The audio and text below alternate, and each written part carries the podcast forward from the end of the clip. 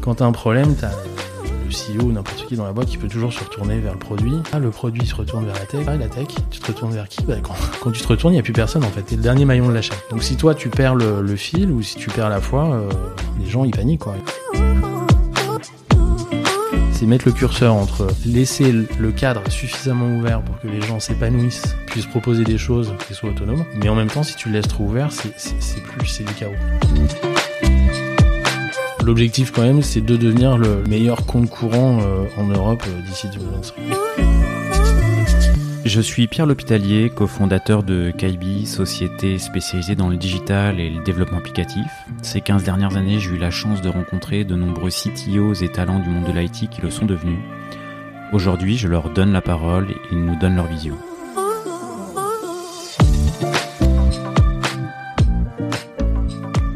Eh bien, euh, aujourd'hui, je suis en compagnie de Alexandre Imburger, qui est CTO de, de Lydia.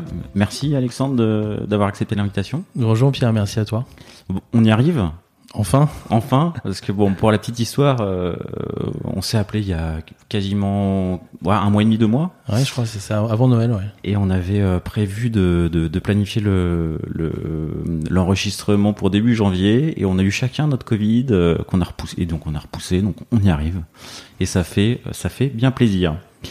Euh, bah peut-être pour démarrer, Alexandre, est-ce que tu pourrais euh, voilà, tu étais CTO Lydia, ça fait euh, une dizaine d'années que tu as des postes de CTO. Est-ce que tu pourrais euh, me, bah, me présenter quelques étapes fondatrices, deux, trois moments forts de, ta carrière?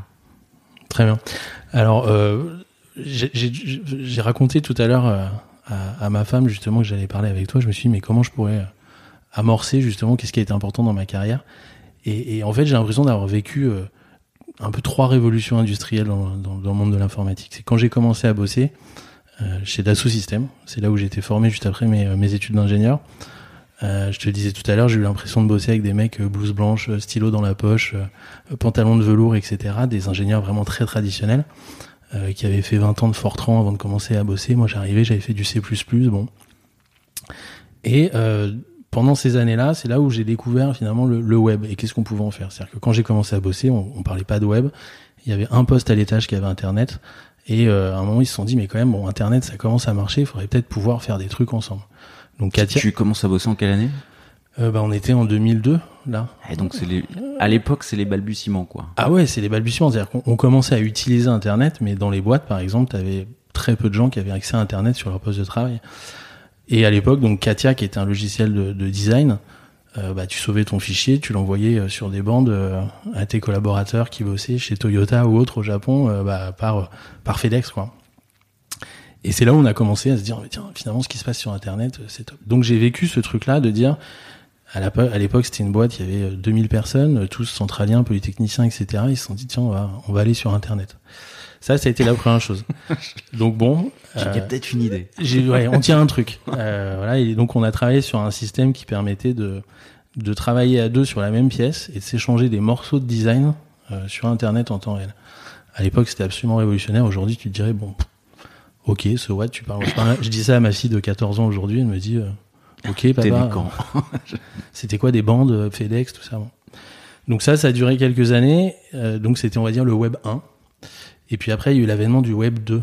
Et ça, c'est l'époque où j'ai rejoint Blue Kiwi, où on commençait à avoir des, sites dynamiques, euh, où on parlait vraiment du Web 2. Il y avait les premiers blogueurs. Hein, la, première French Tech euh, parisienne, c'était tous les blogueurs, tout, toutes les boîtes qui se sont montées, les Sismic et compagnie à Paris.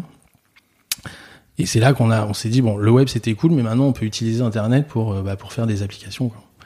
Ça, c'était le Web 2 et ça a été une étape fondatrice, évidemment, parce que mon premier job de responsable R&D à l'époque, en 2007, et on m'a dit, bah viens, on fait un réseau social pour entreprise. Tu fais quoi? Réseau social pour entreprise. 2007, je te rappelle, il n'y avait pas Facebook encore en France. Ouais, c'est, c'est, on a l'impression que ça existe depuis toujours. Tu vois, quand je te parle de révolution ouais. industrielle, c'est ça, c'est qu'il n'y avait pas Facebook. Et donc, on a, à ce moment-là, on, on, allait voir les boîtes, on leur disait, vous savez, euh, si vous laissiez les gens communiquer euh, librement dans votre boîte, ça serait super. C'est changer des documents, euh, communiquer, faire des threads de discussion. Ah, ben, vous êtes fou, réseau social, déjà, on comprend pas ce que c'est, et puis ça marchera jamais dans l'entreprise. bon, normalement, ça a marché quand même. Et puis après, Facebook est arrivé, donc je pense que certains d'entre eux se sont dit ah, on a peut-être raté un truc. Euh, donc voilà, avènement du Web 2. Donc je te passe. Ça c'est Blue Kiwi. Blue Kiwi, c'était. Blue Kiwi, donc réseau social pour entreprise. On en parlera peut-être tout à l'heure, mais on, on, a fini sept ans plus tard. on a été revendu à Atos pour leur initiative zéro email. Euh, à l'époque où là c'était devenu beaucoup plus mainstream de faire du réseau social. Et après, donc la, la, la troisième étape, c'est celle que j'ai vue en ce moment finalement chez Lydia, où finalement entre Blue Kiwi et les autres boîtes, c'est un peu, un peu toujours plus de la même chose. Et puis là, on arrive à l'avènement de, euh, notamment en partie hein, des crypto-monnaies, du trading, euh, de, de, de, de, ce qui peut se passer dans un autre univers encore. On parlerait presque du Web 3, même si on n'y est pas encore. Et voilà, donc c'est ces trois, euh, ces trois mini révolutions euh, que, que, que, que j'ai vécues au travers de ces entreprises. Et alors ça fait, je calculais en venant ici, là, ça fait 20 ans maintenant que je fais ça. J'ai l'impression d'être un, un, vieux. Euh, mais il s'est passé tellement de choses. Il s'est passé tellement de choses, c'est incroyable. En 20 ans, là, le, le premier Internet sur lequel j'ai bossé avec les premières équipes de développement et ce qu'on fait aujourd'hui, c'est absolument incroyable. Et alors, si tu propages ça euh, aux théories de l'organisation, à comment on travaille aujourd'hui, etc., c'est encore plus extraordinaire. Voilà, donc c'est vraiment ces trois étapes-là. Si tu fais le, le théorie, théorie de l'organisation, en, en, termes d'organisation, justement, tu vois quoi comme. Euh, est-ce que tu en vois trois des révolutions en 20 ans? Alors, Ou est-ce qu'on t'en voit deux, trois, quatre? J'en vois, j'en vois deux. J'en vois le. La première, c'était euh, t'envoyer ton CV par courrier aux boîtes ils te convoquaient, t'avais un entretien, t'arrivais en costume cravate, c'était l'entretien de ta vie, tu vois, d'Asso System, c'était le truc. Euh, J'étais le premier ingénieur de mon école, on m'avait dit me laisse tomber, ils, ils prendront jamais des, des, gens de notre école parce qu'on n'est pas polytechnique. Je dis bah je vais quand même essayer. Donc j'étais vraiment le premier d'une école non euh, parce qu'on n'était pas encore vraiment reconnu dans les classements à l'époque euh, à rentrer à rentrer. T'as fait les Sylves? Ouais. Ouais. Dernier classement, on est cinquième, j'ai appris ça. J'ai vu que tu avais posté euh, ah bah. récemment le, le classement. Ouais, ouais, ouais j'étais très étonné. Qui, qui mettait en cinquième, effectivement. Alors je sais, je t'avoue que j'ai reposté ça sans trop vérifier mes sources. Ça me ressemble pas trop, mais j'étais tellement fier que, que j'ai trouvé ça rigolo. Euh, et donc, euh, bon, bah, Dassault Systèmes, voilà, entreprise très euh, pyramidale, euh, respect de la, la hiérarchie. Euh, presque du corporatisme hein, dans certains dans certains dans certains niveaux de management en fonction des écoles euh, et puis c'était l'époque où j'ai l'impression, sans, sans, alors je veux pas qu'on me taxe de React en me disant c'était mieux avant parce que c'est pas du tout le cas. Mais c'était le truc, tu rentrais dans une boîte. J'ai encore des gens euh, avec qui je travaillais à l'époque qui sont toujours chez Dassault Systèmes et ça fait donc euh, 20 ans. Ils en sont à leur 25e année de carrière, des jeunes. Aujourd'hui, euh, quand t'as passé deux ans dans une boîte sur sur LinkedIn d'ailleurs, c'est fait pour ça. Hein, le, t'as toutes tes expériences. Bah, Dassault Systèmes, t'en as, ils ont une ligne dans leur dans leur expérience et et c'est très bien comme ça. Mais bon, du coup, moins de volatilité, plus de, plus de loyauté, plus de plan de carrière, plus de respect de la hiérarchie, et c'est plus de, à l'époque, on s'adaptait à l'entreprise. Ensuite, j'ai découvert le milieu des startups. Je me souviens à l'époque, donc dans les années 2005, 6, 7, je me souviens de tous ces, euh, tous ces entrepreneurs là qui montaient leur boîte, qui allaient eux-mêmes chercher leur box free, euh, qui trouvaient des bureaux dans le sentier à l'époque, euh, qui montaient vraiment, tout était fait manuellement. Et là, on a découvert un, un système où d'un coup, il y avait des dizaines de mois qui se mettaient à recruter des, développeurs en leur promettant monts et merveilles parce qu'on suivait finalement ce qui se passait aux États-Unis. Et donc là, ça a été un renouveau où, euh, où, euh, où voilà, c'est les boîtes qui commençaient à se battre pour essayer de chercher des talents et notamment aller les chercher dans des grosses boîtes bah, comme, comme Dassault Systèmes. Donc là, c'est devenu différent. Été un management beaucoup plus participatif, collaboratif. On a découvert à l'époque les BSPCE ou les stock options ça existait très peu finalement, c'était des plans d'intéressement dans les grosses boîtes. Euh, donc voilà, on passe d'un système où on, où, où subit un peu l'entreprise, où c'est l'entreprise qui nous explique comment ça doit se passer, à un système un peu plus collaboratif.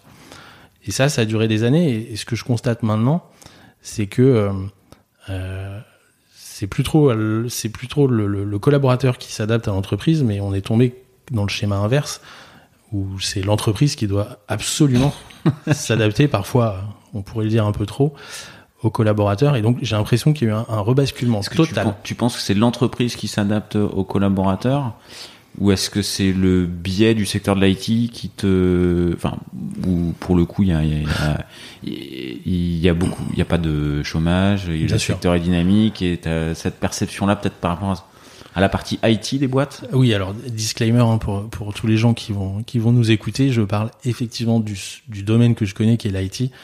Je me permettrai pas de faire des généralités sur tous les autres domaines. Il y a des domaines où bien évidemment c'est beaucoup plus compliqué euh, de trouver un travail, etc. Donc euh, non, faut faire attention. C'est vrai que quand on parle du, du, du secteur de l'emploi, on a tendance à faire, à faire des, des, généralités.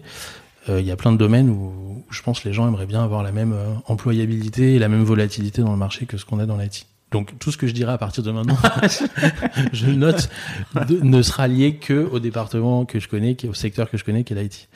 Mais oui, oui, parce que aujourd'hui, euh, alors c'est un peu différent maintenant qu'il y a le remote. On en parlera après, mais aujourd'hui, un développeur à Paris, il se met sur le marché. D'ailleurs, même sans se mettre sur le marché, hein, euh, il a instantanément 10, 15, 20, 30 jobs. L'autre fois, il y a un, développeur de mon équipe qui m'a montré son flux LinkedIn. Le truc, c'est un, c'est un stroboscope, quoi. Ça clignote tout le temps. Il a des, des, des, notifications toutes les deux secondes. Il est contacté par tous les recruteurs euh, parisiens et, et ça n'arrête pas. Donc forcément, c'est la guerre. C'est la guerre. C'est que t'as beau avoir le meilleur projet, euh, euh, des BSPCE, des tickets resto, un toboggan dans les bureaux, une, un, un, un, couloir de nage libre avec des dauphins, enfin tout ce que tu veux. T'es obligé de, de passer par là. Et donc il y a eu cette espèce de course à l'armement où toutes les boîtes se sont dit qu'est-ce qu'on pourrait inventer comme truc absolument génial pour que les gens aient, aient besoin de vivre, de, de, aient envie de venir travailler avec nous, pardon. Et là on est tombé dans cette phase où, où, où, on faisait des bureaux complètement dingues, où tu faisais des séries A que tu cramais uniquement pour pour décorer des bureaux, etc. et, et, cette phase-là, moi je l'ai pas trop trop aimé sur le moment parce que j'ai, je me disais qu'il y avait un truc qui qui, qui allait pas.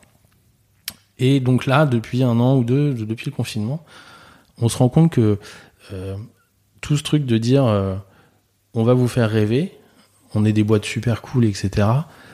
Bah ça marche plus trop quoi. Les gens ils ont les compris que ouais. ben oui, les gens ils ont compris que quand tu leur mettais des crèches et des restaurants pour dîner le soir, c'était pas juste pour être gentil, c'est parce que tu avais envie qu'ils restent plus tôt le matin, qu'ils arrivent plus tôt le matin et qu'ils restent plus tard le soir.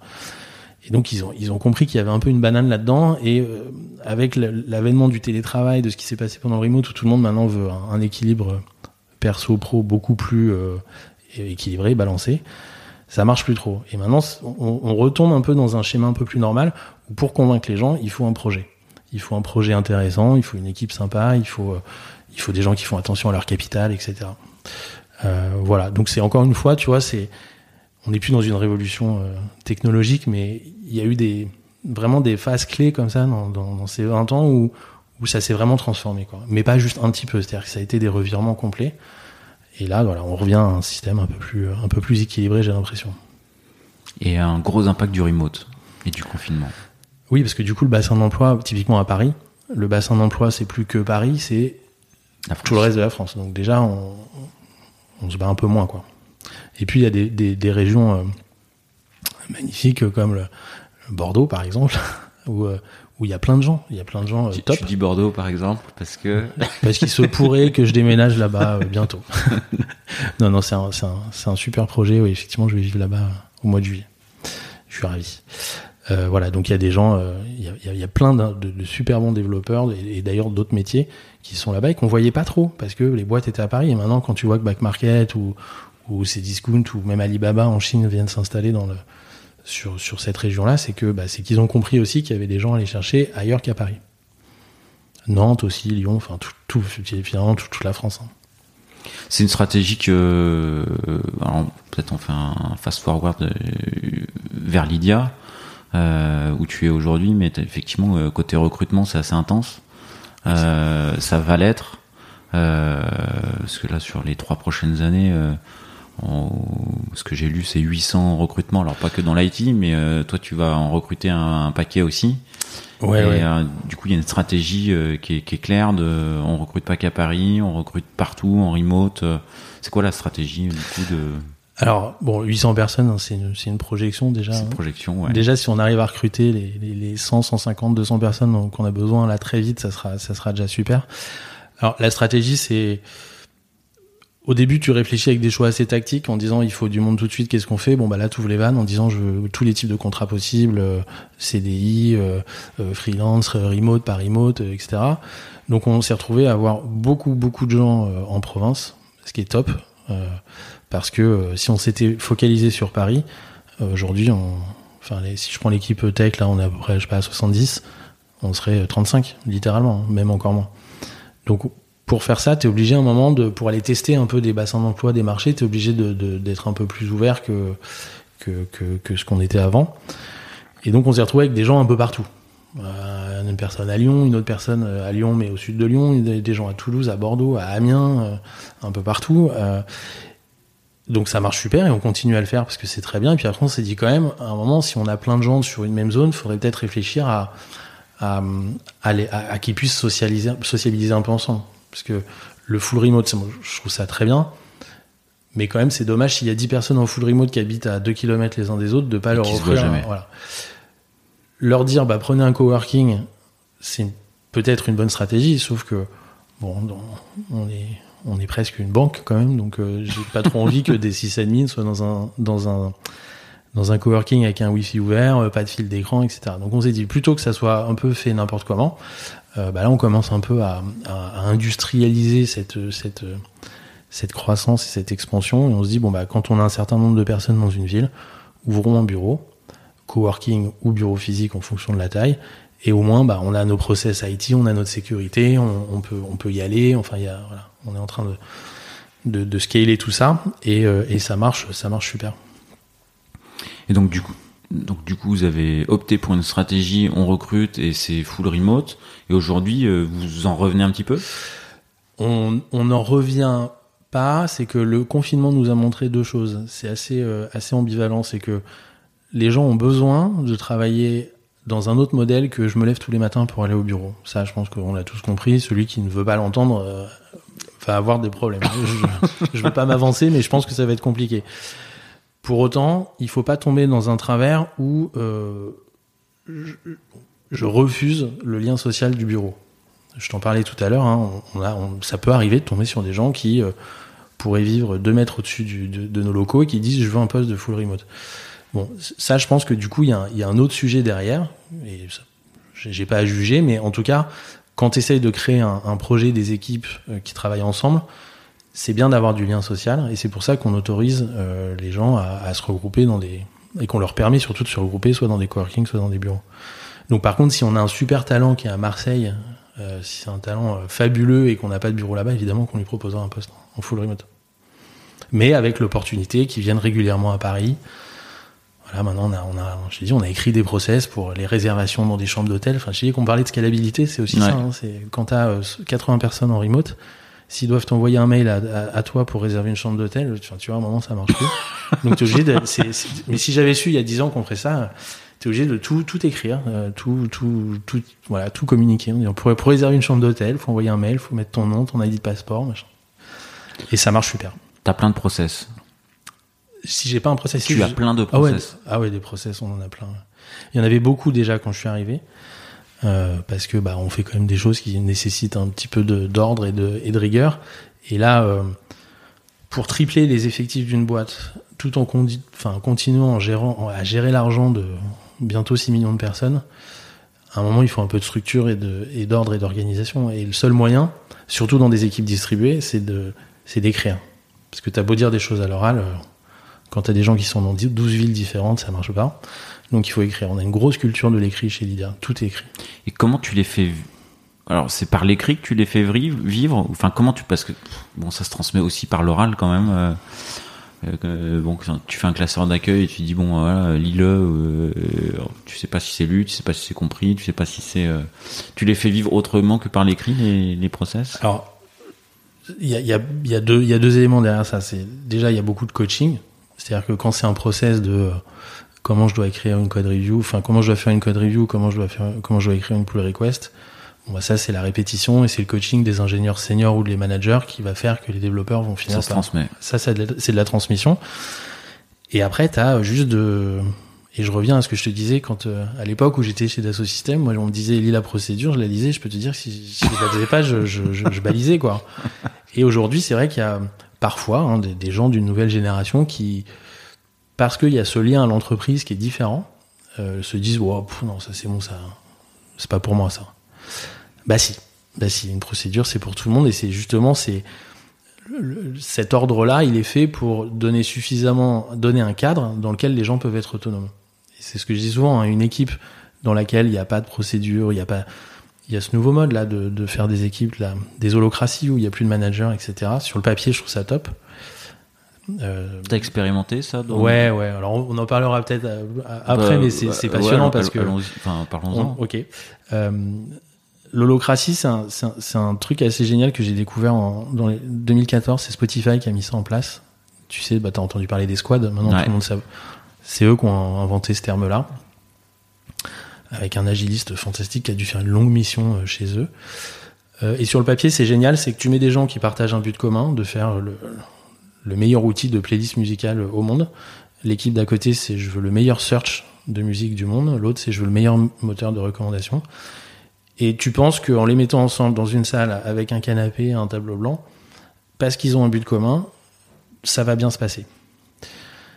Sur le papier, c'est super et c'est un but qu'il faut peut-être essayer d'atteindre, mais dans la vraie vie, euh, ça marche pas pour plein de raisons. C'est qu'à un moment, les gens, ils ont besoin d'avoir un cadre. Euh, parfois, ils ont besoin d'être managés aussi.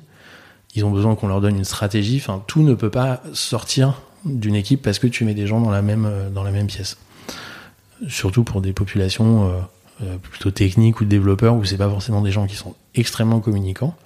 Et je m'associe parce que j'ai fait du développement et j'en fais encore maintenant, donc j'ai pas de pas de souci à le dire. Euh, voilà, donc je pense que voilà, un minimum, il faut mettre le curseur et ça c'est tout le talent, je pense, d'une équipe de direction dans une boîte qui, qui scale, c'est mettre le curseur entre laisser le, cadre suffisamment ouvert pour que les gens s'épanouissent, euh, puissent proposer des choses et soient autonomes, mais en même temps, si tu le laisses trop ouvert, c'est plus, c'est du chaos. Et on sait que le chaos, euh, en général, ça mène pas bien loin. Quoi. Et alors, toi, tu es confronté à la problématique du scale chez Lydia. Euh, ouais. Est-ce que le, le cadre que tu as à un instant T, enfin voilà, est-ce que dans un an, il, il est plus petit pour laisser les gens s'exprimer euh, Ou est-ce que ça va être un enjeu de, de le laisser assez ouvert? Et comment tu vas faire? Je dirais que là, il est plus petit maintenant. Ah, Alors en fait, il a, il a, géométrie variable. C'est-à-dire qu'au début, euh, tu construis l'équipe, il faut emmener les gens, il faut avoir des idées, il faut avoir des propositions, il faut lancer des initiatives. Donc là, le cadre, il est assez, assez grand. Mais à un moment, quand tu as plein d'idées, il faut les exécuter. Parce que bah, si on a que, si on fait que avoir des idées, à un moment, bah, bah t'as des idées. Quoi. tu, fais un labo de recherche ou voilà, notre objectif. Et ça, je l'ai découvert assez, euh, assez tôt. Euh, c'est faire de la tech pour faire de la tech, c'est pas c'est pas ça qui est intéressant. En tout cas, moi, c'est pas ça qui me drive. C'est que tu fais de la tech pour faire un produit, un produit pour apporter de la valeur à des utilisateurs, qu'ils soient customers ou business, hein, et pour, pour servir une stratégie d'entreprise. Euh, et donc, juste avoir des gens où tu leur dis, bah, mettez-vous ensemble et puis faites avancer les choses, débrouillez-vous.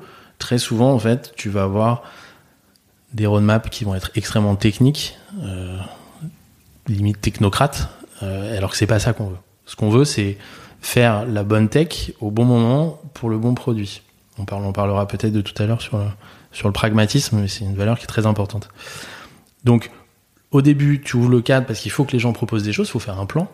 Mais une fois que le plan est là, je suis très partisan de, une fois qu'on a un plan, le plan c'est pas le début d'une discussion en fait. C'est on a discuté avant, on construit, et après quand il faut le dérouler, bah là tu resserres le cadre et là on déroule. Et on essaye de faire ce qu'on a dit qu'on ferait.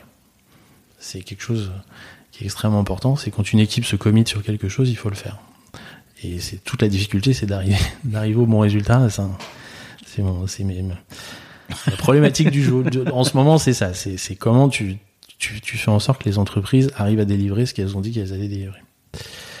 Euh, donc voilà. Donc là, le cadre se resserre parce que, bah, on sait ce qu'il y a à faire, on sait comment on doit le faire, donc maintenant on le fait. Et c'est plus le moment de se poser trop de questions. Parce que si tu fais que de poser des questions, ça marche pas.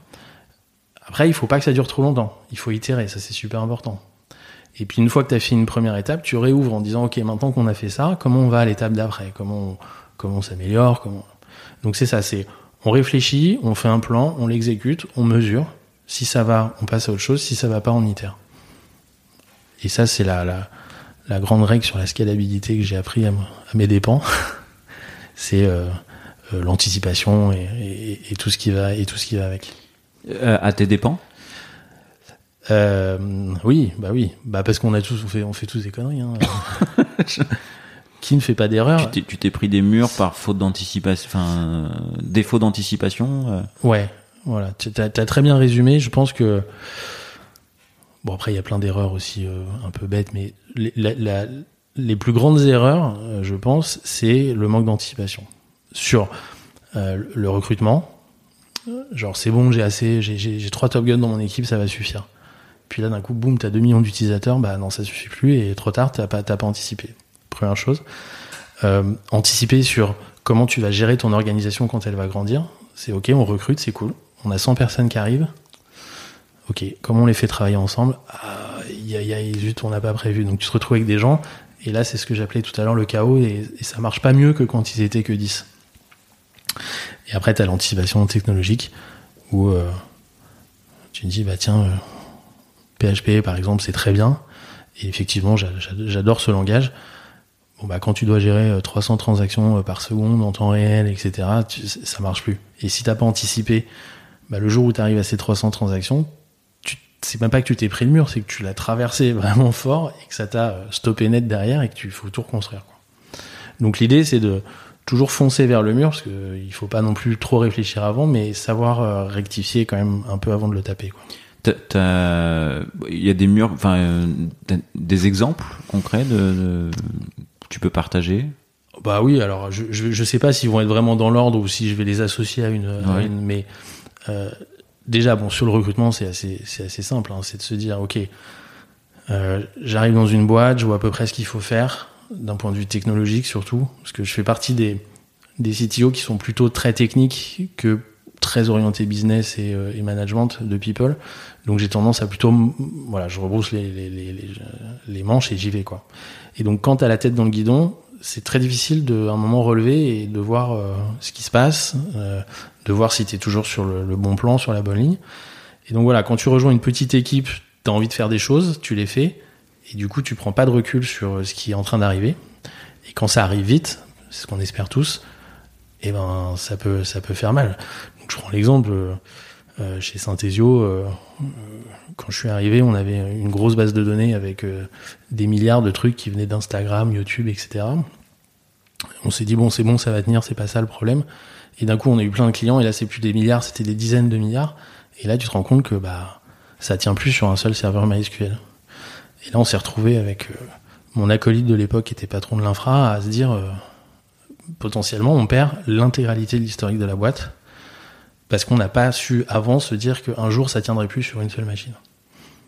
Bon, bah là pendant trois jours on a transpiré un peu et au final ça s'est bien passé. Mais t'arrives, hein, tu dis mais merde. Euh.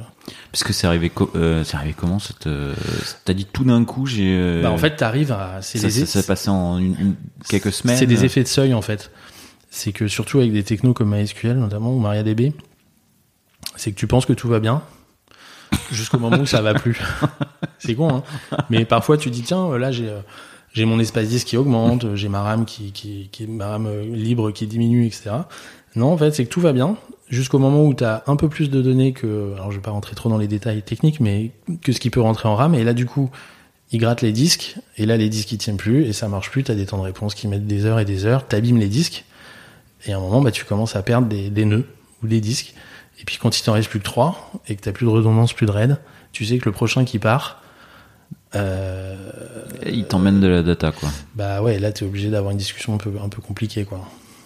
Bon, ça c'est bien fini. Ça c'est fini. J'ai eu de la chance. Tous les problèmes qu'on a eu, ça, ils sont toujours bien finis. Je touche du bois. Celui-là, il s'est fini comment? On a réussi à reconstruire un, un, cluster à côté avec des disques euh, neufs, neufs en SSD et puis euh, plus gros et puis surtout on a on a on a dénormalisé, on a sorti pas mal de données de ce, monolithe de base de données pour que ça se passe mieux. Quoi. Ok. celui-là, celui-là, je m'en souviens, je pense que je m'en souviendrai. Ouais, une petite nuit blanche, quoi, ou deux. à plusieurs, oui. Ça a été long. Ma femme s'en souvient aussi, Mais oui, c'est des, des, des, moments où tu te réveilles le matin, tu te dis, comment je vais, qu'est-ce qu'on va faire aujourd'hui, quoi. T'as l'impression d'avoir tout épuisé. donc là, ce qu'il faut, c'est pas paniquer, euh, travailler avec tes équipes, te mettre bon les gars. Maintenant qu'on s'est un peu reposé, une heure, euh, on, a, on a forcément laissé passer un truc. Euh, allez, on recommence. Tableau blanc, ok, tu reprends le truc. Et là, là, là t'apprends à pas paniquer. Parce que si toi tu paniques, tout le monde panique. Et ouais, ça c'est l'histoire de, la vie de pas mal de CTO, je pense, c'est que quand t'as un problème, t'as le, CEO ou n'importe qui dans la boîte qui peut toujours se retourner vers le produit. On dit ouais ça marche pas, le produit se retourne vers la tech, ouais ça marche pas, la tech, tu te retournes vers qui? Bah, quand, tu te retournes, il y a plus personne en fait. T'es le dernier maillon de la chaîne. Donc si toi tu perds le, fil ou si tu perds la foi, euh, les gens ils paniquent quoi. Ils disent merde, il y a plus personne qui tient qui tient les rênes. T'as eu d'autres nuits blanches ou d'autres. euh, Enfin, oui, mais d'autres murs un peu comme ça? Ouais, alors là, par exemple, euh, chez Lydia, on a des soucis alors beaucoup moins graves, hein, parce que bah, on apprend de ses erreurs, comme si j'avais refait la même. euh, c'est ce qu'on appelle après du comique de répétition, et c'est pas très drôle. On a des petits soucis, mais justement, c'est fort de cette expérience-là que ces soucis-là sont pas devenus des, des, des, des énormes, euh, ce que j'appelle des shitstorms, euh, et qu'on arrive à les gérer au fur et à mesure. C'est ça qui est passionnant, en fait, c'est que finalement, chaque expérience, tu, tu- on te demande toujours la même chose. hein. Est-ce que tu veux nous rejoindre, monter, monter une équipe, nous aider à scaler? Mais à chaque fois, c'est différent parce que bah, tu revis finalement, c'est toujours, toujours les mêmes problèmes. hein. Un serveur qui plante, ça c'est universel, ça arrivera dans toutes les boîtes. Sauf que ta façon de d'appréhender le problème et de le gérer et de l'anticiper va changer. Du coup, tu règles un problème et le coup d'après, c'est un, c'est un autre problème. Tu dis tiens, je pensais pas que c'était possible d'arriver à Et donc, du coup, tu disais, je, une manière de l'anticiper, t'as parlé de mesures. ouais. Tu monitores, euh, enfin, c'est beaucoup. C'est ce moment où je te dis que je suis un psychopathe du monitoring. bah, typiquement, le, le, le, le truc principal que j'ai appris, notamment chez Synthesio, c'était la première fois qu'on avait vraiment beaucoup, beaucoup de volume. On avait, on... alors Synthesio, tu sais, c'est un, c'est une app qui permettait, qui permettait aux marques de surveiller ce qui se disait sur eux sur tous les réseaux sociaux. Donc, ils, on tapait des grosses équations de recherche, genre, je veux savoir tout ce que disent les femmes de 50 ans en Chine sur ma nouvelle crème L'Oréal. C'était ultra puissant. Et en fait, donc, on scannait des milliards de documents tous les jours. Et donc, nos clients pouvaient rentrer des équations de recherche. Ça faisait des dashboards avec des données démographiques. euh, on était capable de dire que euh, bah, les gens euh, parlaient positivement ou négativement de cette marque. Mais il me semble d'ailleurs que tu as reçu. euh, J'ai reçu Julien Play euh, qui, a- qui, qui t'a succédé. Et- Exactement. et effectivement, il avait. euh, Il en a parlé. Ouais, il avait parlé. Enfin, c'était monstrueux les Ouais. les euh, centaines de millions de, de, de data. euh, Ouais, c'était le, la, le volumétrie de data est. On a frôlé le pétabit. Hein. Ah ouais. Pétabit aussi, pareil, c'est tous- tous les 5 ans. Non, je, sais même plus. Après, péta, c'est exact, je crois. Je, je sais même plus.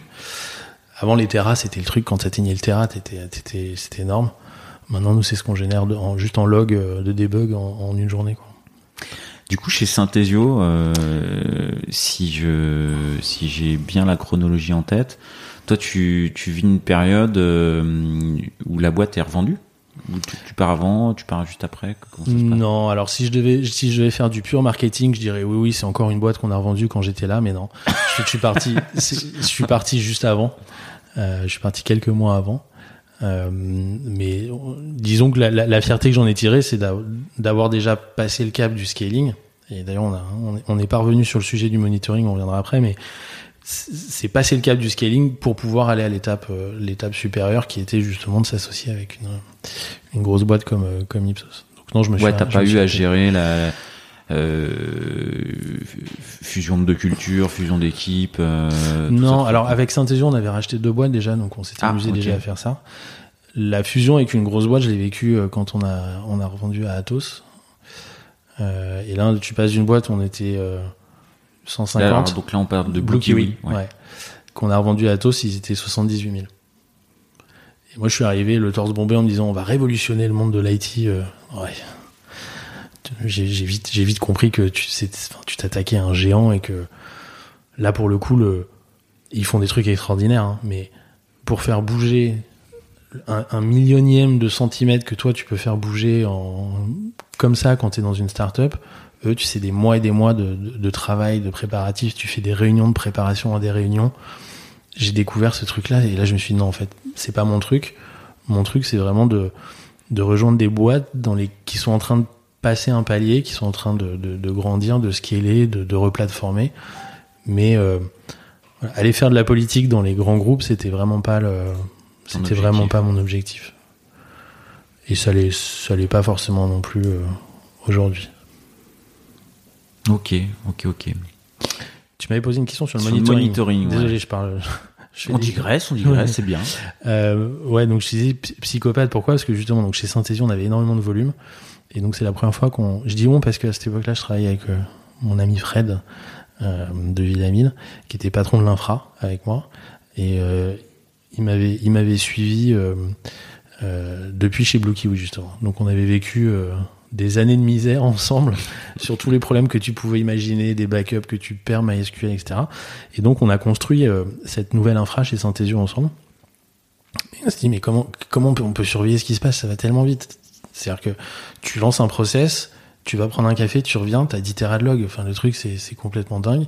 Et c'est là où on a commencé à mettre en place euh, euh, plein plein plein de métriques, euh, du monitoring en temps réel. On avait des écrans, le truc c'était un tableau de bord de 3 de triple 7 et et c'est à ce moment-là que tu dis ok là je, reprends le contrôle un peu sur sur sur ma vie. C'est plus l'infra qui me dit à quelle heure je dois me lever la nuit et qui qui m'annonce quand il y a des problèmes. C'est on, a la on a la data et on a ce qu'il faut pour euh, pour voir venir.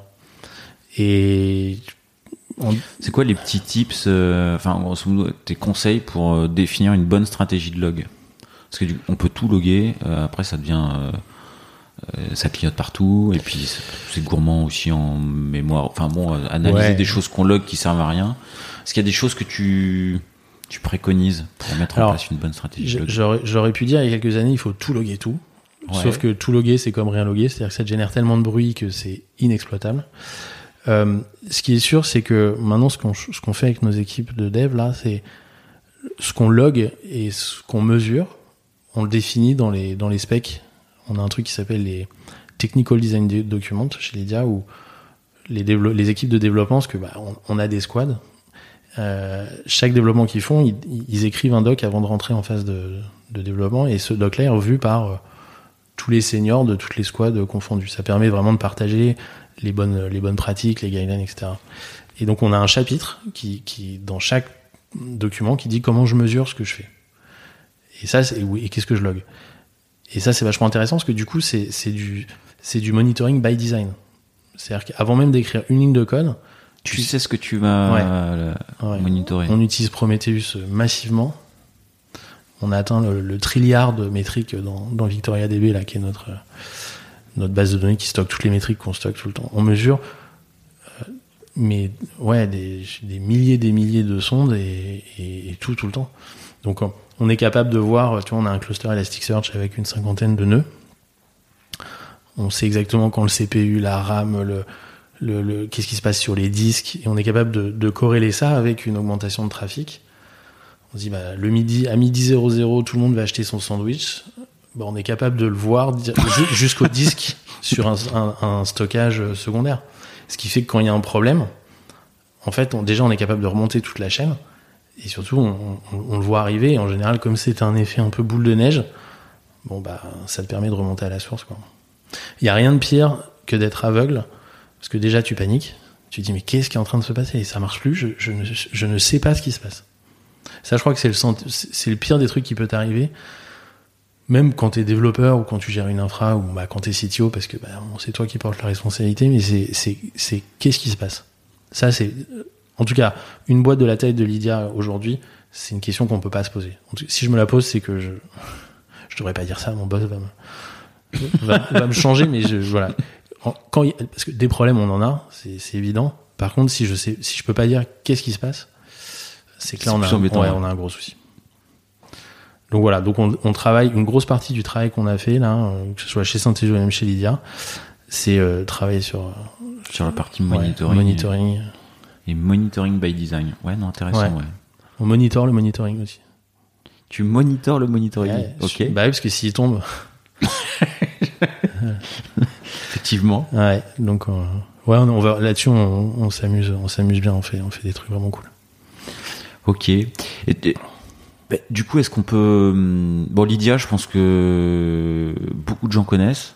C'est vrai qu'on n'a pas pris le temps de, de, de parler, euh, d'expliquer ce que faisait Lydia. Même si je pense que il y, a- il y a des petites expressions qui sont rentrées dans, dans le langage euh, commun aujourd'hui. Ouais, c'est incroyable ça. Je te fais un Lydia. Je t'ai fait un Lydia, Ouais. ouais. Comme on se fait un Netflix, euh, on se fait. Alors Spotify c'est différent, mais tu me passes ton iPhone. Enfin, c'est fantastique d'arriver à, à jouer dans la cour de ceux qui. On a, on a, on rentre dans le langage commun, quoi. C'est assez rare. Vous êtes pas encore dans le Larousse, mais je te fais un Lydia, c'est c'est vrai que c'est fou. Écoute, pourquoi pas hein. Pourquoi pas hein. Mais euh, alors après, tu dis tout le monde connaît et bon, tant mieux, parce que c'est vrai qu'on on a une, une grosse partie de notre notre base utilisateur en plus qui est, qui est relativement jeune. Mais euh, souvent on connaît parce que bah, je me sers de Lydia pour rembourser euh, la raclette de vendredi soir. Ce que les gens connaissent moins, c'est euh, que Lydia, en fait, c'est une appli qui permet de gérer ton argent au quotidien. Donc c'est un compte courant, c'est un compte joint. C'est le moment où je fais un peu de, un peu de marketing. C'est le moment ouais, sur le produit. C'est un ouais. compte joint et l'idée, ce qu'on veut, c'est, c'est vraiment d'avoir une app avec laquelle tu peux gérer tous tes assets financiers, que ce soit ta monnaie électronique, ton cash virtuel, puisque on, on s'échange plus de cash maintenant. Tu vois, je te dois 10 balles, je t'envoie un Lydia. Hein. Euh, ton appli de trading, euh, euh, ton compte rémunéré, euh, ton microcrédit si tu as besoin d'un crédit, etc. Tout ça avec ton mobile et pouvoir euh, gérer avec euh, deux pouces. Et en plus, Aujourd'hui, le la part des utilisateurs, euh, alors c'est peut-être des données que tu, tu peux pas euh, donner. Je, je je sais te, dis, je te dirai, je te ferai des tu- gros tu- yeux. Voilà, ok, ça marche. Euh, la part entre les, les gens qui se remboursent la raclette et ceux qui se sont créés un compte et qui utilisent Lydia bah, comme, une banque en fait. Du Mhm. coup, c'est quoi le ratio aujourd'hui? C'est un ratio qui est trop important. c'est le moment où, en, en pleine campagne présidentielle, c'est bien de parler comme ça. Non, non, c'est, c'est, sans langue de bois, c'est, trop important. Euh, les chiffres, je, je sais même pas si je les aurai en tête. Je, je préfère pas encore, mais en tout cas, on C'est un des gros enjeux, c'est transformer. C'est- notre enjeu, c'est de se dire parce que bon, 6 millions d'utilisateurs, c'est bien, euh, mais 6 millions d'utilisateurs euh, qui utilisent Lydia euh, toutes les semaines pour aller au marché, pour euh, donner l'argent de poche euh, aux enfants ou je ne sais quoi, c'est quand même beaucoup mieux. Quoi. Et donc on veut vraiment ca- pas casser parce que c'est ce qui nous, c'est ce qui a créé Lydia. Hein. C'est aujourd'hui si j'ai un job, c'est parce qu'on faisait du peer-to-peer ou parce qu'ils ont fait du peer-to-peer avant que j'arrive. Et ça reste un élément très important, mais pas que. L'objectif quand même, c'est de devenir, de devenir le, le, la- le meilleur compte courant euh, en Europe euh, d'ici 2025. C'est ambitieux. Hein C'est assez ambitieux, ouais. Et euh, j'ai vu, j'ai cru, cru voir que vous aviez également des euh, euh, des ambitions côté trading, enfin des produits côté trading, des, des cryptos. euh, Il y a pas mal de, pas mal Ouais. de sujets. On a sorti ça à la fin de l'année. Produit de trading. Alors trading, ok, stock, ETF. Alors, ETF, c'est des regroupements d'actions que tu peux très facilement acheter depuis ton téléphone. Ça, c'est pareil, c'est assez incroyable. Euh, alors il y a d'autres apps hein, qui le font, on n'est pas les seuls à le faire, mais il y a les cryptos dedans. Et, tu vois, quand on parlait de la raclette, par exemple, euh, ce qu'on veut avec Lydia, c'est pas juste de dire euh, j'ai mon compte courant, j'ai une application de trading, j'ai un crédit, j'ai machin. C'est l'histoire en fait qui a autour de tout ça l'expérience que tu peux avoir. C'est-à-dire que reprenons une raclette, tu me rembourses une raclette de 10 euros. Ces 10 euros, tu me les envoies dans la seconde, je peux acheter 10 euros d'actions Tesla. Un samedi soir à 2 heures du matin. Instantanément, avec l'argent que toi t'as dépensé potentiellement en cash ou en carte bleue, tu l'as récupéré, tu me l'envoies sur Lydia et moi je, le, je récupère ça en action, en action Tesla, Apple, en Bitcoin pour avoir donc 0,0001 Bitcoin instantanément avec un téléphone et un doigt. Bah ça, ça moi c'est pas parce que je bosse chez Lydia, mais déjà je trouve ça assez incroyable. Et cette je trouve que c'est vraiment l'histoire qui est intéressante euh, à raconter. Parce que aligner des produits les uns à côté des autres, bon, tout le monde peut le faire. Mais par contre, avoir un lien et avoir une histoire à raconter, c'est là où tu peux faire la différence. Et là, les objectifs en termes de, enfin, au niveau des infras, euh, va falloir avoir des problématiques de scalabilité. Enfin voilà, vous, voulez combien d'utilisateurs en plus l'an prochain, dans deux ans, dans trois ans Il me semble qu'il y a 250 millions de personnes en Europe. Donc, Ah. euh, à peu près. hein. En tout cas, dans les pays qu'on qu'on target. Mais euh, si, demain on peut avoir euh, 10 millions, 20 millions d'utilisateurs en Europe qui utilisent Lydia comme un, comme un compte courant. euh. Comme un compte courant, Ah ouais, ouais. ça serait.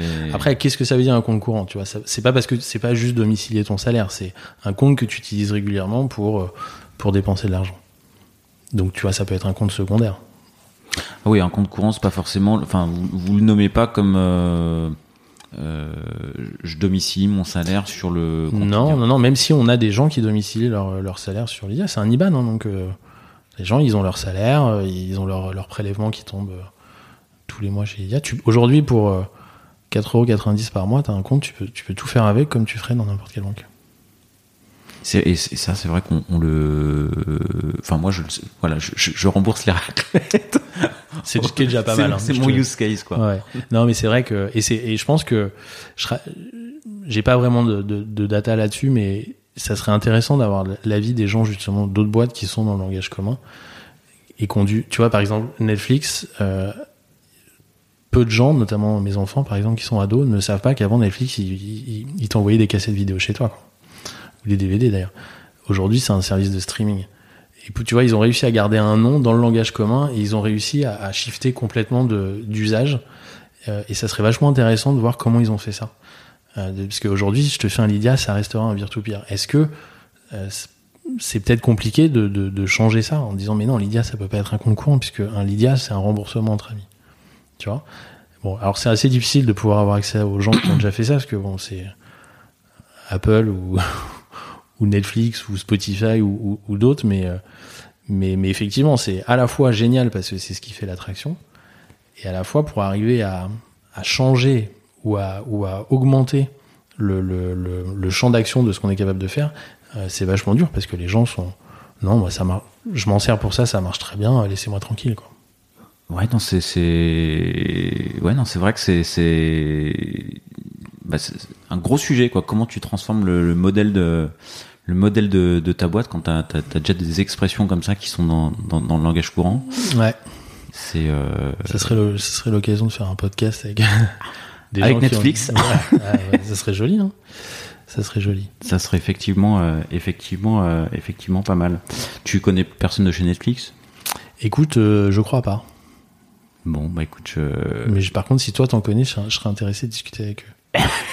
mais je, je vais, je vais me pencher sur, euh, sur, sur LinkedIn euh, prochainement et, et je, vais- je vais tâcher. Si, si j'arrive à, à choper quelqu'un de LinkedIn, je te ferai un petit, Bah tiens. un petit feedback. Super. Du coup, pour pour toi, pour toi chez euh, chez Lydia en tant que CTO, tu vas avoir quoi comme euh, comme gros enjeux techniques? Tes gros tes gros gros enjeux techniques à part le monitoring. Ouais, ça. Est-ce que est-ce que niveau sécurité, est-ce que niveau euh, euh, infra, euh, data, euh, IA, il y a des sujets. Ouais. Alors, euh, je vais commencer par le, le, le plus simple, c'est l'infra. Euh, ce qui est sûr, c'est que on est comme toutes les autres boîtes. Hein. Plus tu as d'utilisateurs actifs, plus il faut de serveurs, ce qui est logique, plus il faut de ressources.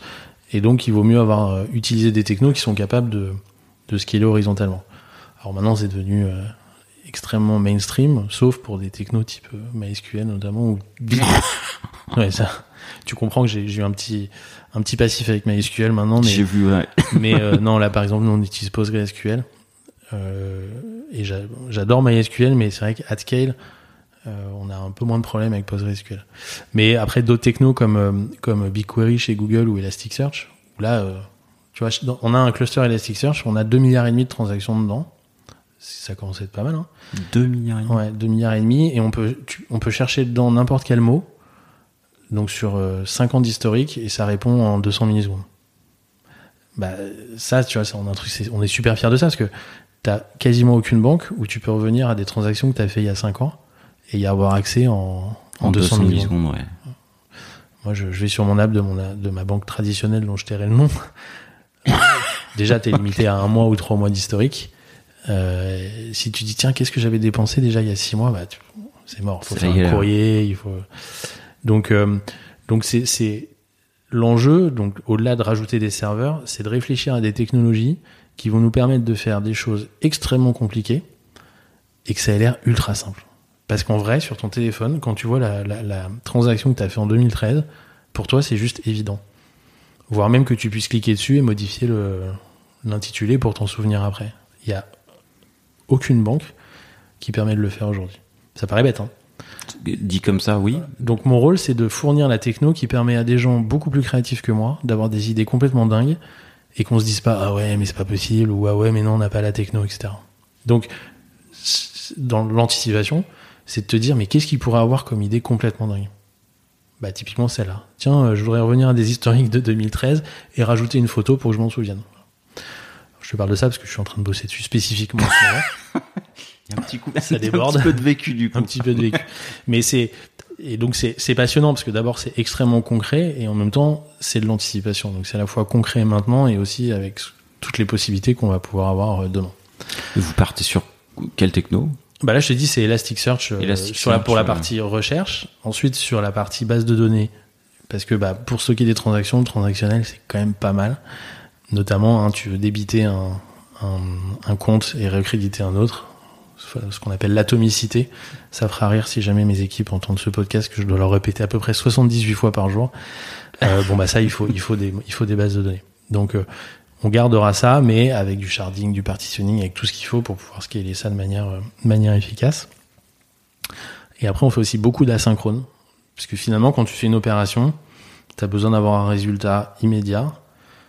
Mais est-ce que tu as besoin d'avoir l'intégralité du traitement qui est fini? Est-ce qu'on peut pas un peu te mentir en te disant tiens quand je t'envoie de l'argent, tu vois tout de suite que t'as envoyé, mais pour autant est-ce que l'autre en face il l'a reçu? Est-ce que c'est grave s'il le reçoit que 4 secondes plus tard? Pour que toi tu aies le résultat immédiat. Bon bah ça pour ça c'est pareil, on travaille sur des, systèmes de, de des systèmes asynchrones type Kafka ou RabbitMQ. Et c'est là où on envoie, là on commence à envoyer jusqu'à 1000, 1000 messages, 1000 documents par seconde là-dedans. Donc bah il faut que ça, faut que ça tienne quoi. Voilà. Et tout ça, on le fait en. L'asynchrone, c'est ce qui vous permet de tenir de la charge supplémentaire Bah ouais, parce qu'en Ok. fait, si tu réponds en 100 millisecondes, tu libères, euh, tu libères une place pour celui d'après. Si Ok. tu réponds en 3 secondes, pendant 3 secondes, bah, les autres ils attendent parce qu'il est occupé à te répondre Ok, toi. ouais. Donc ça, c'est, Et 4 secondes sur un paiement aujourd'hui, euh, on s'en fout en fait. hein. bah, si je te l'envoie, ouais. mais même, en fait, si tu le vois, déjà, si au moment où je fais envoyer, ou si je fais une carte bleue par exemple, je vais euh, chez mon boucher, euh, je lui achète une, une côte de bœuf. Par exemple. J'espère que t'as pas de, d'anti-viande dans tes, dans, tes, dans tes auditeurs, mais je paye au, je paye à Madame la bouchère, parce que souvent, c'est, c'est elle qui encaisse, et bah tout de suite, je le vois ma transaction dans Lydia. Ouais, Si tu fais ça avec ta carte euh, d'une banque traditionnelle, tu vas l'avoir deux jours après. ouais. Et ça, c'est le fameux use case euh, jeunes étudiants ou moins jeunes où tu es dans un bar et le lendemain, tu, tu te dis waouh. Est-ce que j'ai pas un peu forcé hier? Qu'est-ce que j'ai dépensé? Tu sors les tickets de caisse, tu fais waouh, il y en a. Et puis pendant trois jours, tes, tes tickets de carte bleue, ils vont, ils Tu me vont rappelles des souvenirs, ton histoire? Moi aussi, il est pas si lointain en plus. bon bah avec euh, avec une app comme Lydia, le temps réel, tu vois tout de suite. Et on pourrait même imaginer que tu te fixes des limites en disant bah ce soir, je veux pas dépenser plus que euh, 30 euros dans ce bar-là. Et à 30, t'as un petit pop-up en disant allez hop, au dodo. Je, je vois que vous avez plein d'idées.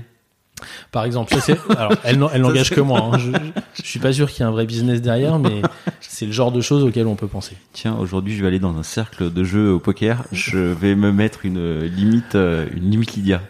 Euh, c'est c'est bah, les limites en tout cas. Alors pas pour le pas pour le poker évidemment, mais les limites c'est c'est t'as certains use cases qui peuvent être effectivement intéressants.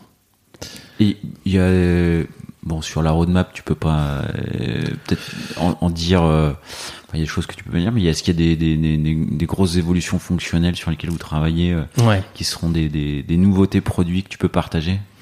Alors effectivement comme tu le dis, hein, mais je pense que je dois pas être le seul à te répondre qu'une roadmap c'est c'est secret. Sinon, c'est plus une roadmap, c'est un communiqué de presse. Mais, euh, mais euh, non, non. En fait, notre objectif là, c'est- vraiment justement, c'est ce qu'on disait tout à l'heure, c'est que quand les gens pensent Lydia, ils pensent plus euh, que remboursement, mais c'est mon compte courant. Donc, on, on, on passe des heures et des heures à réfléchir à qu'est-ce qui nous manque comme feature aujourd'hui euh, pour euh, avoir le meilleur compte courant qui puisse exister. Alors ty- typiquement, tu vois, on a, il y a encore pas si longtemps que ça, les prélèvements, on, les supportait mal. Bon bah c'est des choses qu'on a tout de suite mis dans la roadmap parce que c'est super important. Là, je te disais tout à l'heure, j'ai- leaké un peu d'informations, mais de pouvoir avoir une espèce d'émotion autour de ton historique de paiement en disant bah tiens, je peux, je peux, je peux changer le label pour me souvenir que là, euh, c'était le resto d'anniversaire avec ma femme, même voire même mettre une photo, tu vois. Et du coup, consulter tes comptes ne- n'est plus juste un exercice comptable, mais un souvenir comme quand tu verrais tes souvenirs Facebook ou euh, Google Photos, tu vois. Ah, cette note, elle était belle. Ouais, alors après, tu peux pas cacher le montant, donc ça peut être à la fois un bon souvenir ou un, ou un rappel à l'ordre. Mais bon, en tout cas, c'est ce côté-là. Donc ça, c'est des fonctionnalités sur lesquelles on travaille. Le produit de trading, euh, c'est un produit dont on est assez fier, mais c'est vraiment une V1. Donc euh, on peut aller encore beaucoup plus loin quand, quand, quand on voit ce que font euh, nos, nos, nos, même pas nos concurrents, mais en tout cas d'autres apps de trading, euh, tant sur la partie euh, sociale que, euh, enfin social, pardon, social, donc partage, que, que sur des fonctionnalités de purement de trading. on va aller aussi beaucoup plus loin sur tout ce qui est compte commun et compte joint. Compte joint. là avec Lydia, tu veux ouvrir un compte avec ta femme, un clic, boum, vous avez un IBAN avec un conjoint, vous avez tous les deux possibilité de mettre de l'argent et, et, payer avec des cartes bleues différentes. Voire même, si t'es pas content et tu te dis, ça arrive souvent, tu dis merde, j'ai payé les courses avec le conjoint, en fait c'était à moi, comment je fais? Bah tu peux changer le, la source de paiement. Tu dis finalement les, deux, les 200 euros de cours, je les prends pas sur le compte commun, je les prends sur mon compte. Et là on recrédite le compte, on redébite le compte d'après. Tu vois, c'est des fonctionnalités comme ça. Que d'habitude on le fait soi-même ça en fait. Bah voilà, ouais. voilà tu, tu fais euh, changer la source de paiement, boum boum, terminé. Donc ça, bon, c'est quelque chose qui existait, mais on est en train de l'améliorer, de le mettre plus en avant pour que ça soit extrêmement facile, voire même agréable, de gérer tes comptes au quotidien. Ok, donc bon. Et plein d'autres choses. Et plein d'autres choses. tu peux pas partager plus. Euh, euh, si, c'est pareil. Nos produits, on a des, on a des produits de crédit aujourd'hui qu'on veut, qu'on veut, qu'on veut améliorer. Il y a tout, il y a plein de sujets autour du buy now pay later. Acheter maintenant, payer plus tard. Tout le monde y va. On y réfléchit aussi. Voilà. En gros, tous les services financiers qui peuvent te faciliter la vie, que tu retrouves dans la banque de détail ou même dans type de, enfin dans d'autres types de boîtes de paiement comme PayPal ou autre, à un moment on se pose la question de, de les intégrer. Voilà. Après, dans quel ordre et quand hein. Ouais, voilà, c'est l'histoire de la roadmap et, euh, oui. et, et, et, des changements qu'il pourrait y avoir. Ce qui est sûr, c'est qu'on on fait, euh, on, on, on release nos apps quasiment tous les 15 jours ou tous les mois. Donc il y a toujours des petites nouveautés. Ok.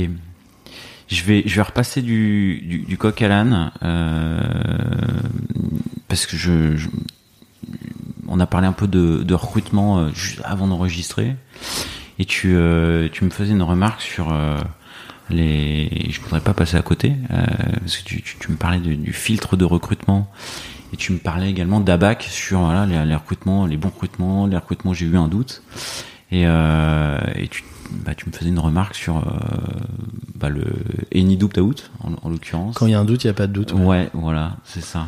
Ouais, c'est la punchline. Euh, c'est un peu, c'est un peu une punchline euh, que tout, tout, le monde le dit, mais finalement on peut le mettre en, en application. Euh, et oui, ce que je te dis, c'est que bah, depuis que j'ai des, des, responsabilités de management dans des boîtes tech, j'ai recruté un certain nombre de personnes. Donc je te parlais de 280 personnes, c'était ouais. un recrutement successful. Mais bon, t'imagines combien il y en a eu, euh, combien d'entretiens il y a eu pour avoir ces 280 là. Et quand je repense à, à certains, beaucoup. ouais beaucoup. Ouais. Quand je repense à certains euh, échecs, quand je dis échec, c'est une collaboration qui n'a pas fonctionné de notre fait ou du fait du, du, du, candidat ou du collaborateur. Je me dis que dans une grosse partie, une majorité des cas, je dirais peut-être 3 sur 4, il y avait eu un doute pendant le process de recrutement. Et la pression de la scalabilité nous a dit à ce moment-là bon allez vas-y de toute façon il faut il faut qu'on avance allons-y on verra bien je suis sûr qu'on arrivera à gommer ça donc typiquement on peut parler de d'un manque d'humilité par exemple ça c'est quelque chose qu'on détecte assez vite et on a des candidats qui parfois ont pas la bonne vision de ce qu'ils peuvent faire ou des compétences qu'ils peuvent avoir ça peut être nous aussi de se dire on pense que euh, par exemple je sais pas on, veut des développeurs Golang expérimenté et on se dit bah là on a un dev PHP qui est fort mais bon il nous a dit que finalement le Go il voulait pas trop y aller mais c'est pas grave il ira quand même.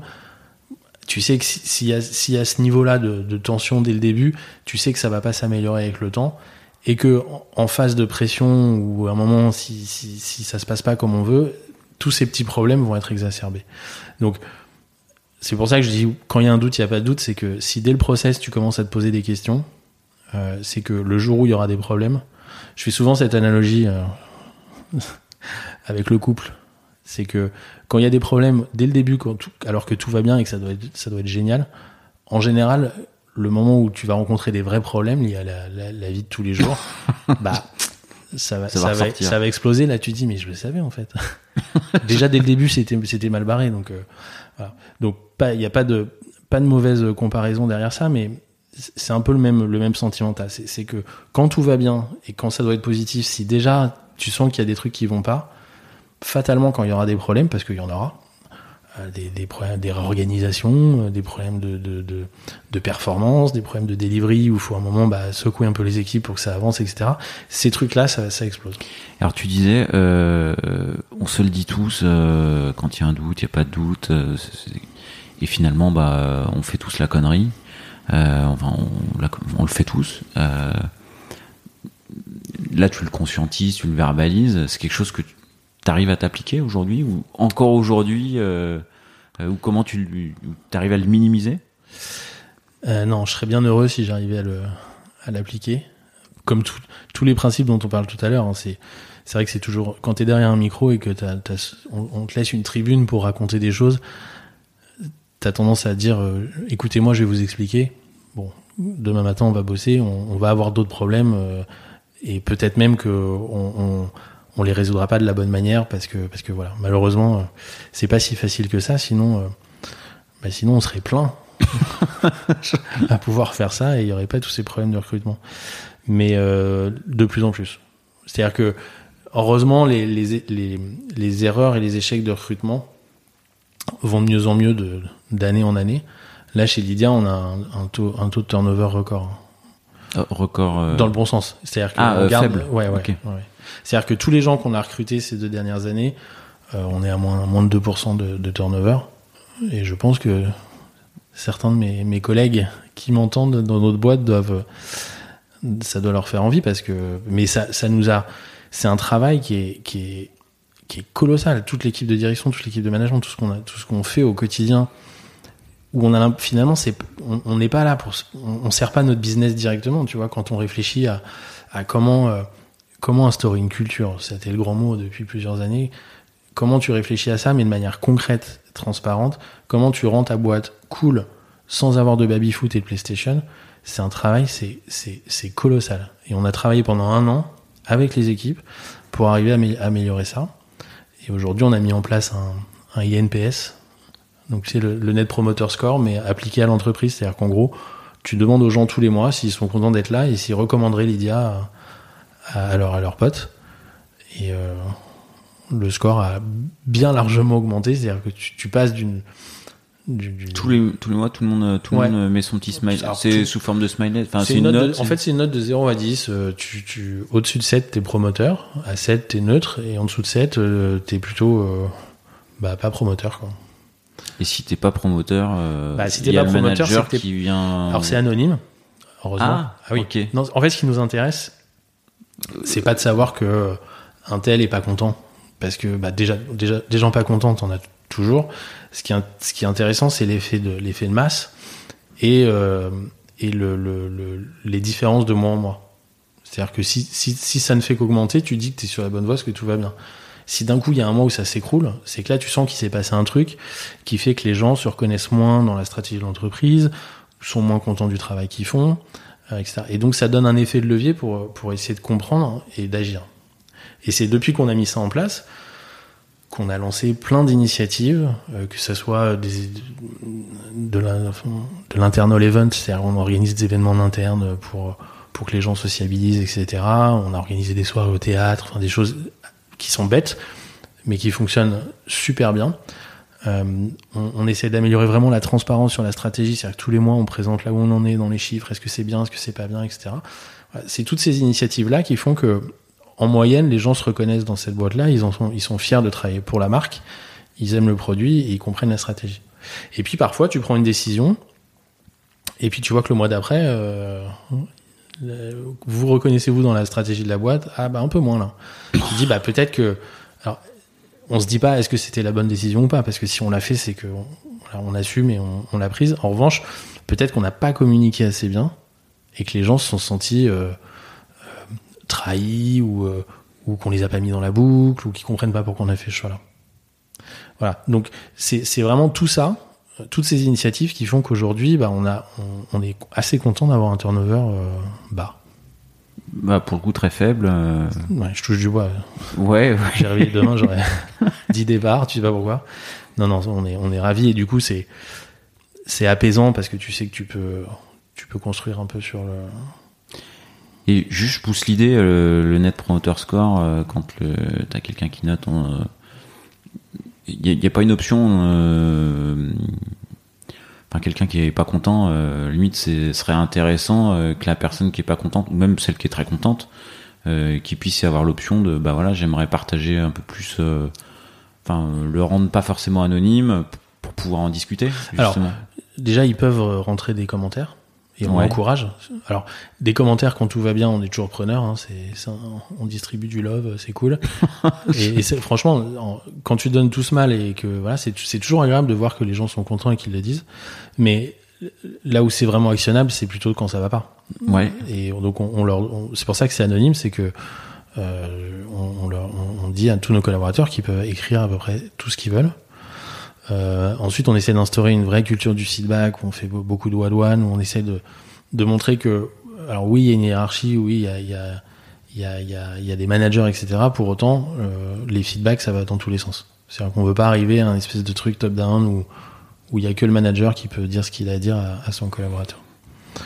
Donc tout ça, c'est énormément de travail et c'est vrai qu'à un moment, tu dis, mais pendant qu'on fait tout ça, on n'avance pas sur le produit, sur le business, etc. Mais en fait, ça, je pense, et c'est peut-être pour ça qu'on est arrivé là où on est aujourd'hui, c'est que d'avoir ton équipe qui est solide, qui a envie d'être là, qui a des idées et qui avance, est-ce que c'est pas la base pour arriver à euh, licorne ou pas licorne d'ailleurs, hein, mais à, construire sur le futur, avoir une boîte qui marche, avoir des gens qui sont contents de travailler, et voilà. Parce que si tu passes ton temps à devoir remplacer des gens et à te demander si demain tu auras toujours une équipe de dev ou d'infra euh, au bureau, c'est c'est angoissant. Tu subis un peu le truc, et, et je pense que t'as pas la tête libre pour euh, imaginer un, un vrai plan sur le futur. Ok, ouais. Je rebondis sur un truc parce que tout à l'heure j'ai j'ai perdu un peu le fil et je, je retrouve ma question quand tu prononces le mot licorne. Euh, parce que je t'ai contacté euh, au moment où vous annonciez les euh, 103 millions de un peu plus de 100 millions d'euros de de, Ouais. de levée de fonds. Euh, quand euh, la levée de fonds elle est annoncée, euh, toi tu sais que ton boulot va va changer, que ta fonction va changer ou pas, tu l'anticipes. Enfin voilà, falloir scaler. euh, que- comment tu l'anticipes ta euh, ta journée, ton changement de c'est presque un changement de poste quand on va y avoir un scale euh, de ce type. C'est exactement ça, et c'est une très bonne question. Déjà, bon, cette journée-là, tu sens qu'il se passe un truc quand même. tu dis, tiens. Euh, au-delà de, de, de tout le buzz, alors on a eu la chance, on a eu des ministres et des présidents de la République que je vais pas citer parce que, mais qui nous ont, qui nous ont, euh, qui nous ont fait un message, etc. Donc c'est ce moment-là où tu te dis, waouh, ça y est, c'est gagné. Bon, déjà, tu te rends compte que c'est pas du tout gagné en fait. Hein, c'est pour l'instant, ce n'est qu'un effet de, un effet de levier euh, purement financier. Euh, c'est maintenant que tout commence en fait. Et c'est que tout commence pourquoi? Parce qu'en fait, jusqu'à maintenant, t'es encore dans l'artisanat, tu vois. Tu dois, alors même si t'as des levées avant, hein, si t'as des gros montants, mais tu t'es encore en construction. On t'appelle encore start-up. Quand t'atteins le statut de licorne, t'as les fonds, tu les as, machin, donc t'as plus trop le droit de te planter. C'est-à-dire que maintenant, il faut vraiment être, euh, je vais dire sérieux, ça fait pas qu'on l'était pas avant, mais il faut vraiment se projeter. Il faut sortir peut-être de ce cadre parfois artisanal pour arriver vraiment à industrialiser. Dans la tech, c'est vraiment d'avoir une, une machine à fabriquer du logiciel. Euh, et on peut plus être dans un état perpétuel où on casse tout, on recommence, on casse tout, on recommence, etc. Et donc là où ça change, c'est que déjà il faut encore plus d'anticipation et il faut encore plus réfléchir à deux fois avant de prendre une décision parce que plus le bateau est gros, plus il met de temps à tourner quand tu veux tourner. Tu vois, t'as un petit mastercraft, là, tu mets un coup de volant, le truc il tourne sur lui-même. Quand t'as un bateau de croisière, euh, t'as plus de temps, t'as plus de monde à faire, à faire bouger. Et donc si tu passes ton temps à aller à gauche, à droite, euh, bah, tout le monde a le mal de mer, quoi. Et c'est ça qu'il faut, et c'est l'erreur qu'il faut pas faire, c'est que avoir plein d'argent, c'est cool, mais faire n'importe quoi avec, tu perds tout le monde. Et du coup, ça devient contre- contre-productif. Et c'est vrai que parfois, dans ma- dans ma, carrière, justement, quand tu cherches le bon, la, la bonne techno, le bon business model, justement, ton rôle, c'est de tout essayer tout le temps. Donc là, c'est différent. Là, on, on, sait à peu près là où il faut aller. On va encore essayer des choses, mais il faut le faire de manière beaucoup plus structurée, euh, apaisée. Euh, euh, avec anticipation. Et avec anticipation, voilà. Et donc c'est nouveau pour moi parce que bah, maintenant c'est bon, j'ai coché la case euh, statue licorne, c'est cool. Euh, c'est nouveau et, et, et oui, c'est mon métier va changer parce que c'est va être moins euh, euh, Sam le pompier et, plus euh, bah, réfléchir, anticiper. Voilà, donc forcément, à ce moment-là, tu te poses plein de questions. Tu te dis, mais est-ce que moi, ce qui m'intéresse, c'est pas juste de rester dans la tech, euh, me retrousser les manches et régler des problèmes, ou est-ce que je veux prendre plus de hauteur et être peut-être moins sur le terrain, mais plus réfléchir? Donc je, je... A priori, là, t'as répondu à la question. Ouais, oui, c'est ça. Ouais. Mais après, c'est pas pas interdit que, que, que ça change. Hein. Mais là, il y a encore beaucoup beaucoup de choses à faire. Ben, on, on l'a senti quand t'as parlé de la, la roadmap et euh, de tout ce que vous aviez fait. Je, ben, on va arriver sur sur sur la sur, sur mes questions finales. Euh, est-ce que euh, est-ce que tu as un proverbe, une devise, une phrase que tu répètes euh, euh, qui t'accompagne Non, alors je, je, tu sais que tu m'avais posé la question quand on a préparé ce, ce podcast et je, et je n'ai pas, euh, j'en avais une que j'ai oubliée parce que en fait je, comme tu as peut-être pu le constater, de temps en temps je sors des punchlines comme ça que j'oublie instantanément après. Donc non, j'ai pas de, j'ai pas, j'ai pas de proverbe, j'ai plus des, il y a, y a, un truc que je dis euh, tout le temps sur la scalabilité, la scalabilité, c'est que quand tu essayes de, c'est pas vraiment une punchline ni un proverbe, mais si tu essayes de scaler trop tôt, le scénario qui va se passer, c'est jamais celui que tu as prévu. Et ça, je, le dis pareil à peu près 92 fois par jour, c'est quand parfois il y a des équipes de développement qui, qui suroptimisent tout de suite en disant mais tu vas voir quand on aura, je dis mais laisse tomber. Tu vas voir que quand on va avoir des millions d'utilisateurs, ils vont pas utiliser le produit comme toi tu l'as pensé parce que c'est dans trop longtemps, même si c'est dans deux mois. Et donc tout ce que tu as fait, on va le jeter, on va recommencer. Donc scalabilité trop tôt, ça, ça marche pas. Donc tu vois, c'est pas vraiment un proverbe, mais c'est plus des courants de pensée comme ça que. Ok. Est-ce que tu as un, un surnom ou plusieurs surnoms? Euh, Non, alors tout le monde m'appelle. Euh, tout le monde, j'y pensais, tout le monde m'appelle Alex. Quand on m'appelle Alexandre, c'est qu'il y a un problème en général. en général, c'est ma, c'est, ma mère ou ma femme. Quand, quand j'entends Alexandre, j'ai, j'ai, je sais pas, j'ai un frisson où je me dis ouf je fais une connerie. J'ai dû faire une connerie. Mais non, sinon c'est Alex. Mes parents me donnent un surnom, mais je je peux pas je peux pas le dire en public. Je... ok. Je me décrédibiliserai complètement et ça c'est pas possible. Ok, donc si on veut te faire peur, on t'appelle Alexandre. Voilà. Quand oh. quand c'est sérieux, c'est Alexandre. Ok, ça marche. On a pas mal euh, balayé pas mal de questions, mais est-ce qu'il y en a une que je t'aurais pas posée que t'aimerais que que je te pose? Écoute, euh, j'ai beaucoup j'ai beaucoup parlé. J'espère que je me suis pas trop perdu dans les dans mes longues phrases, mais euh, non, on a abordé plein de plein de sujets super intéressants et c'est vrai que c'est moi c'est des sujets qui me passionnent. Je pourrais en parler pendant des heures et des heures. Et bah, et bah du coup, bah ce, sera le mot de la fin. Euh, je te remercie d'avoir euh, accepté l'invitation et, et, je te souhaite plein, plein, plein de, de réussite dans toute la roadmap euh, que tu nous as partagée et celle que tu nous as pas partagée non plus. je la roadmap que... secrète. la roadmap secrète. Voilà, il y a, y, a, y a plein de sujets, effectivement, chez Lydia. Merci beaucoup à toi, c'était super. À très bientôt. Salut.